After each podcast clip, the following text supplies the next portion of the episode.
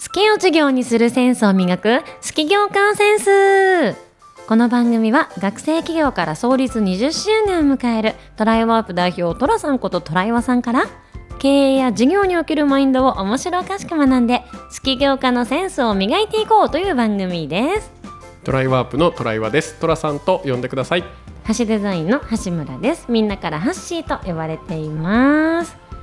トラさん前回2回続けてスキ業家エッセンスやったじゃないですか、うん、はいあれも大変反響いただき、嬉しい限りでして、嬉しいです。はい。であのちょっとしばらくあのエピソードね長いやつやってなかったんで、はい、もう一回エピソード系に戻ろうかなと思ってる我々です、はいえーと、皆さん覚えてますかね？あのエピソード4で寅さんの起業家始まり始まりみたいな話をね、うん、して町の商店街の皆さんとかとつながることができてファンができていってどんどん授業もあのちょっとずつちょっとずつ拡大していっているよパソコン教室もやっているよみたいのを思い出していただきたいんですけれども、はい、最初のフォロワーさんが海保さんだったってことですね。はい、そうですね、うん、それの話の続編的な感じにあ続編というかそこからじじ時期的には同じ時代の話ですよね。ここまであの会社がどうなって会社になっていったかっていうお話をしたと思うんですけど、うんうん、じゃあその会社がどういうふうにしてきたかっていう。うん、ね、はいじゃあ今回のエピソードですね。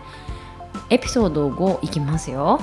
街のこんにちはを目指してっていうところです。街のこんにちはを目指してって前のエピソードでもなんかねちょこちょことなんかジャブのように話題は出てきた気がするんですが、トライワープがやろうと思ってたことですよね。そうですね。はい、じゃあ。我々がね、うんうん、考えたビジネスモデルはパソコン教室なんだけど、はい、目指したことは、うん、パソコン教室をやることを通して、うん、地域の世代間交流のきっかけを作っていくと、でしたね。いうことを目指しました。それが表彰されたり、そう表彰されたりね、っていうお話をさせていただきましたけど、はい、これをあのまあ企画書で書くと、はいはい、世代間交流のきっかけ作りみたいになるけど、まあこれを普通に言っても何のこっちゃってことなので、街のこんにちはを目指してっていうスローガンに変えてて、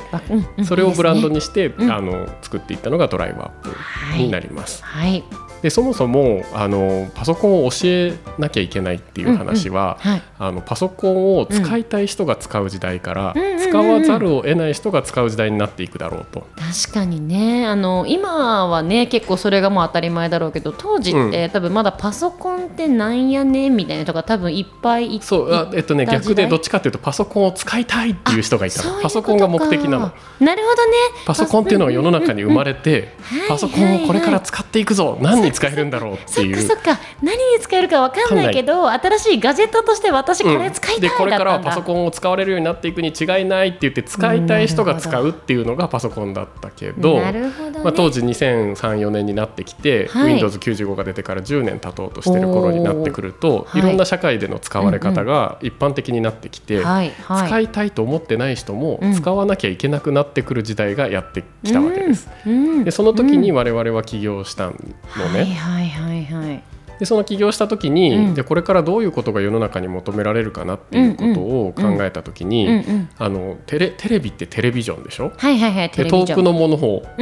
ビジョンにすると、はいはいそうテレっていう、ね、テレをね。語をつけて、テレビジョン。でテレビって呼んでるけど、遠くのものを見る遠くの世界を見るためのツールとしてテレビっていうのは普及していきました、はいはいそうですよね。だって家にいながら山の写映像とか見れるから、ね、ハワイの様子が分かる。本当にね、うん。それがテレビだった、はいはいはい、でインターネットも世界中とつながるので、世界の情報が簡単に個人でも手に入る。っていうところからこう始まっていったわけなんだけど、どんどんどんどんインターネットがつながって、家庭のパソコンが全部インターネットにつながり、で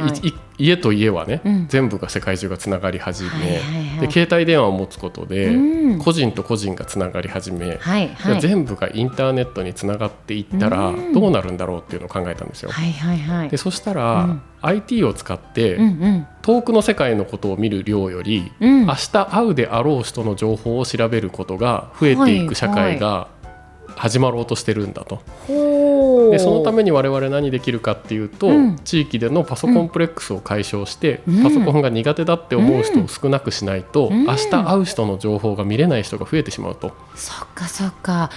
パソコンプレックスってさらっと言ったけどパソコンのコンプレックスってことだよね。そうそうそうそういい名前だよね。パソコンプレックス解消大作戦、町のこんにちはを目指してっていう聞いたことあるなそれ、うんうんうん、ずっと西場でね掲げてきたことなんだけど、ね、当時パソコンプレックスを抱えてる人がやっぱいたってことでしょ。まあ今もね、今ももちろんいるけど当時もだから寅さんの周りに顕在的にいたわけだよね。そう特に量販店でアルバイトしてた話もしたと思うんだけど、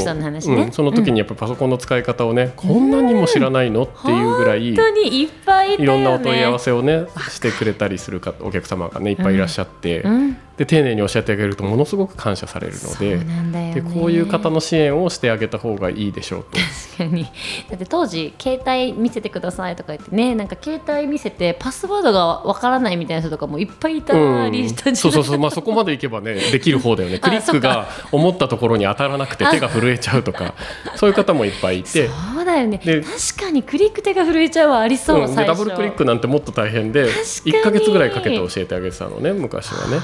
カチが難しい、うん、なるほど、ね、今でもそういう人いなくなったけど、はいはいはいはい、社会全体のレベル要は上がったんだよね。そうだね。パソコンプレックスは解消されつつあるんだね、うんと思うでしょ、うん。うん、だけど、ね、苦手意識がパソコンプレックスなのね、そうかそうかコンプレックスは物理的っていうよりはマインド的なやつだもんねそうそうそう。スキルのレベルが全体が社会全体が上がっても、そっかそっか。下の方にいる人は苦手だなって思うわけ。確かに。だってさちょっと前の話戻るとさ大学生の時にトラさんが i モードでクーポンで最先端ってだけど、うん、今だったらそんなことよりもみんなでじゃあペイペイでちょっとお金送るよって言われた時えペペ PayPay ってなな何とかなるとコンプレックスになるよね、うん。あ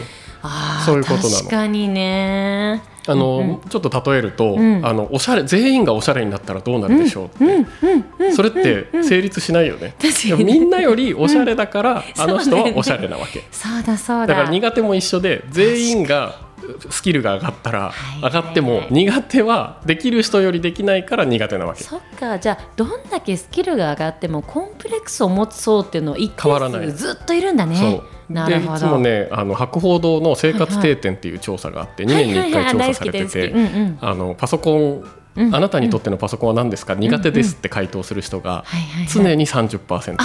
常になんだ。で時代とともにね0.5%ずつぐらい下がってるんだけど、でもそんなもんなんだ、ね、まあ、全然下がってない。でもっと面白いのは、うんうん、20年前の20代の人が苦手と答えてるのが20%なのね、はいはいはい、まあ、平均で30%で20代は20%って言ってます、はいはいはい。うん、だから若い人はパソコン苦手じゃないさでも2割いるけどね、うんうんうんうん、ように見えるんだけど、うんうん、さらにそこから20年後の今、うん要は20代が40代になってるでしょ、うんうん、40代の人の苦手意識は40%になってるの、うん、え増えてる。増えてる。だから20%だった世代が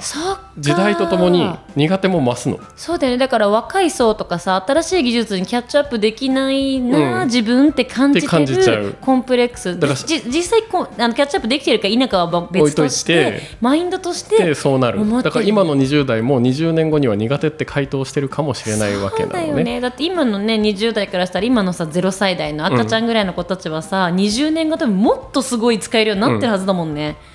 面白いね。だからそれです平均して30%が苦手って答えるんだけどだから常にねこの30%っていう数字がずっとつきまとってくる、うん、そうだね。じゃあ、まあ、だからこれ調査する意味って本当はなくて、苦手意識って30%なんだなって理解した方がいいんだよね。おしゃれな人が世の中に何パーセントいますかっていうのと同じで、相対値に対する考え方だから,、はいはいはい、だからそのパソコンって別にくくる必要ないね、うん、はいはいはいはいで我々はその苦手意識に対してスキルアップで対応するんじゃなくて、うん。寄り添うことで対応していこうと、並走してあげる。そうだからパソコン教室でパソコンのスキルを上げていくんじゃなくて、そのパソコン教室があることによって安心だな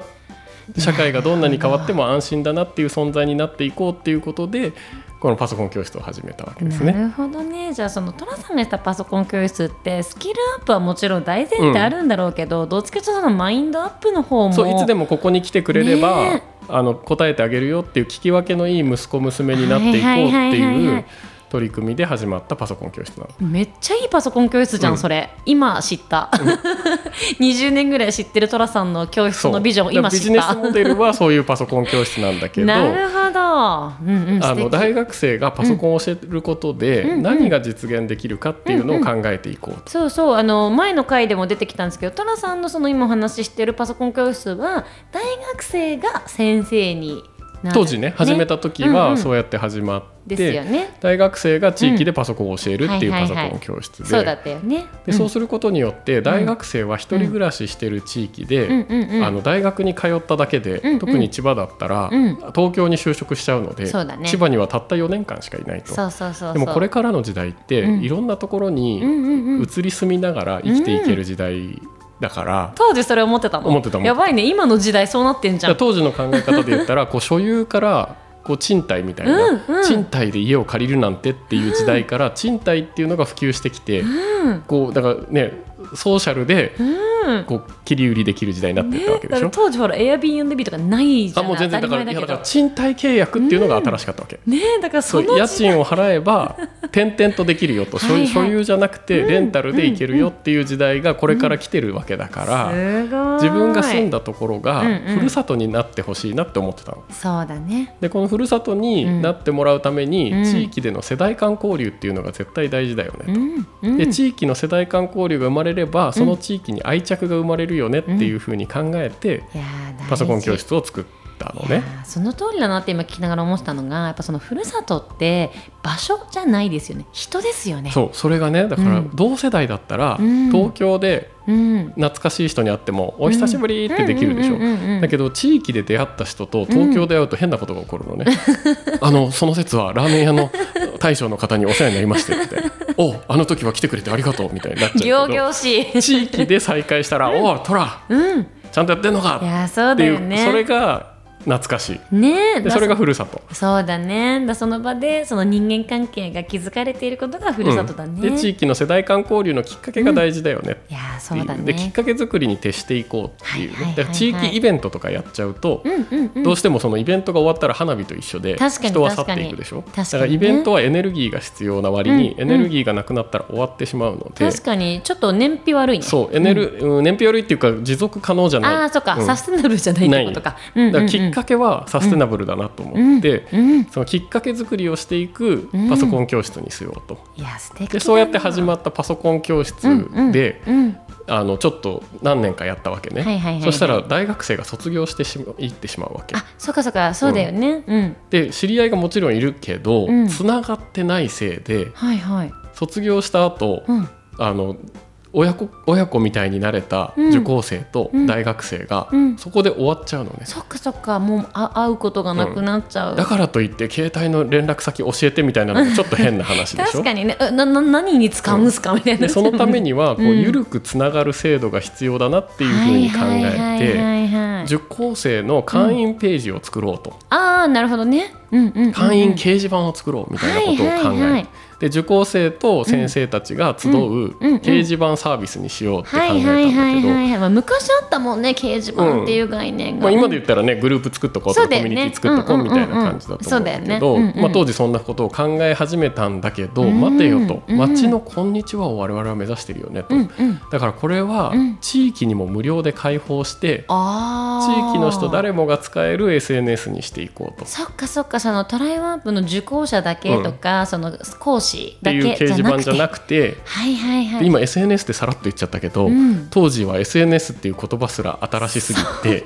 あの、まあ、掲示板でいうと2チャンネルっていうのがあったりとか。時代背景誰もスマホ持ってない時代だからね、う。ん、でミクシーっていうのが出始めていてでミクシーは、まああのまあ、多少2チャンネルの後に出てきてるから、うんうんうん、本名使ってないのみんな。ああそうか。そうかも、うん、で匿名でみんなやっていて、はいはい、そのせいで何か書いたら、うん、なんか辛辣なこと言ったりとかして荒れちゃうのね。あったあった。ね。っていう可能性を秘めてて。そうだったねこの掲示板荒れてるみたいな、うん、なんか誹謗中傷じゃなくてお互いディスり合うとか、ね、でまあ若い人しか使ってないっていうのもあったりとかして、こうネット上で年配の人が使えるコミュニティってどうやったら作れるんだろうっていうのを考え始めたのが、その SNS にしたきっかけで、はいはいはいはい。でミクシーの中でやりたかったんだけど、やっぱりなんかあののも絵文字？あ絵文字？そうなんていうの、文字で顔描くやつね、あれを顔文字？顔文字、顔文字か、顔文字を大量にミクシーとかでみんなやってるから、年配の人にやってみようって言って入れてみたら気持ち悪いから嫌だってなって これはダメだと。だからミクシーを使って、あのなんだろう受講生と大学生のつながりを緩く作ることは難しいなと判断して、大学生側はいいけど受講者側の方はね敬遠されちゃうもんね、で自分たちで作ろうって言って、西千葉の地域 SNS アミッピーっていう名前のの SNS を立ち上げることにしたんですね。すごい。アミッピ懐かしい。で地域の人と世代間交流のきっかけに、うん、きっかけになった人たちを、うんうん、あ出会い系じゃなくて出会った系って言ってて、ああ言ってたね、うん、当時そういえば。当時出会い系も流行り始め、ね、今でいうマッチングアプリね、はいはいはいはい、のを出会い系アプリってみんな言ってて出会い系サイトでっていうのをやってた時代が始まりの頃だよね。で知らない人とネットで出会うなんて、みたいなことを言われてたけど、我々は知らない人と出会うんじゃなくて、つないだきっかけをつなぐために出会った系アプリです。ねっていうことで、アミッピーっていう SNS をこう作ったわけなんですね。でこの SNS がゆくゆくあの全国で有名になっていく SNS になっていくんですそうなんだ。その寅さんがミクシーじゃないなと思って作ったやつが全国に行く、うん、そう。でその SNS はね、うん、あの本名と顔写真を絶対入れましょうと。あそうだったね、うん、でまあ、今でもねフェイスブックだったりは、みんなそんな感じで使ってる人が多いと思うんですけど、当時は個人情報保護法が2005年に初めて施行されて、個人情報を晒すっていうことがなんか危険だよみたいな。確かにまあインターネット怖いみたいな、まあ、ネットもそうだし、うんうん、なんか名簿をクラスで配らなくなったりとか そうそういう時代で名前を自分の本名を書くっていうことが怖い時代だったのね。ね。でネット上なんてましてやみたいな時代だったんだけど、第二のふるさとを作る町のこんにちはを目指してプロジェクトにおいて、本名を書かないなんてありえないと、だからネット上の健やかなコミュニケーションは本名を出してちゃんと自分の顔を出して発言していくところからしか健やかなインターネットの世界は生まれないっていう信念があったのね。でそれで個人情報保護法あるけど、出しちゃいけないものと出していいものをちゃんと区分けましょうと。はいはい区別したんだね。そうだって表札は名前書いてるでしょ、うん、そりゃそう個人情報保護法でモザイク入ってないからね、タウンページとかハローページもね。ね、まあ、載せる人減ってるけど入ってたもんね、まあ、入ってたりする、つまり地域で顔が見える関係においては、そこまでリスクじゃないはず、でねあの家の前に花壇花壇あったりして花が盗まれるかもって思わないし、まあ、盗まれてもしょうがないと思うけど、ね、100万円置いてたら盗まれるよね。情報も同じで、出していいものと出して悪いものがあるから、それを考えて名前はしっかり出さないと、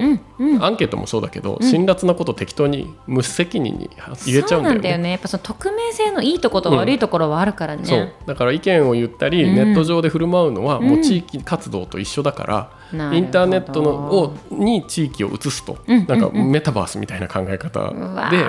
今で言うとね。ねその当時。で SNS を立ち上げましょうって言ってそんな SNS を作ってみたと。で作り上がるまでの話と、作り上がってからの話と、ど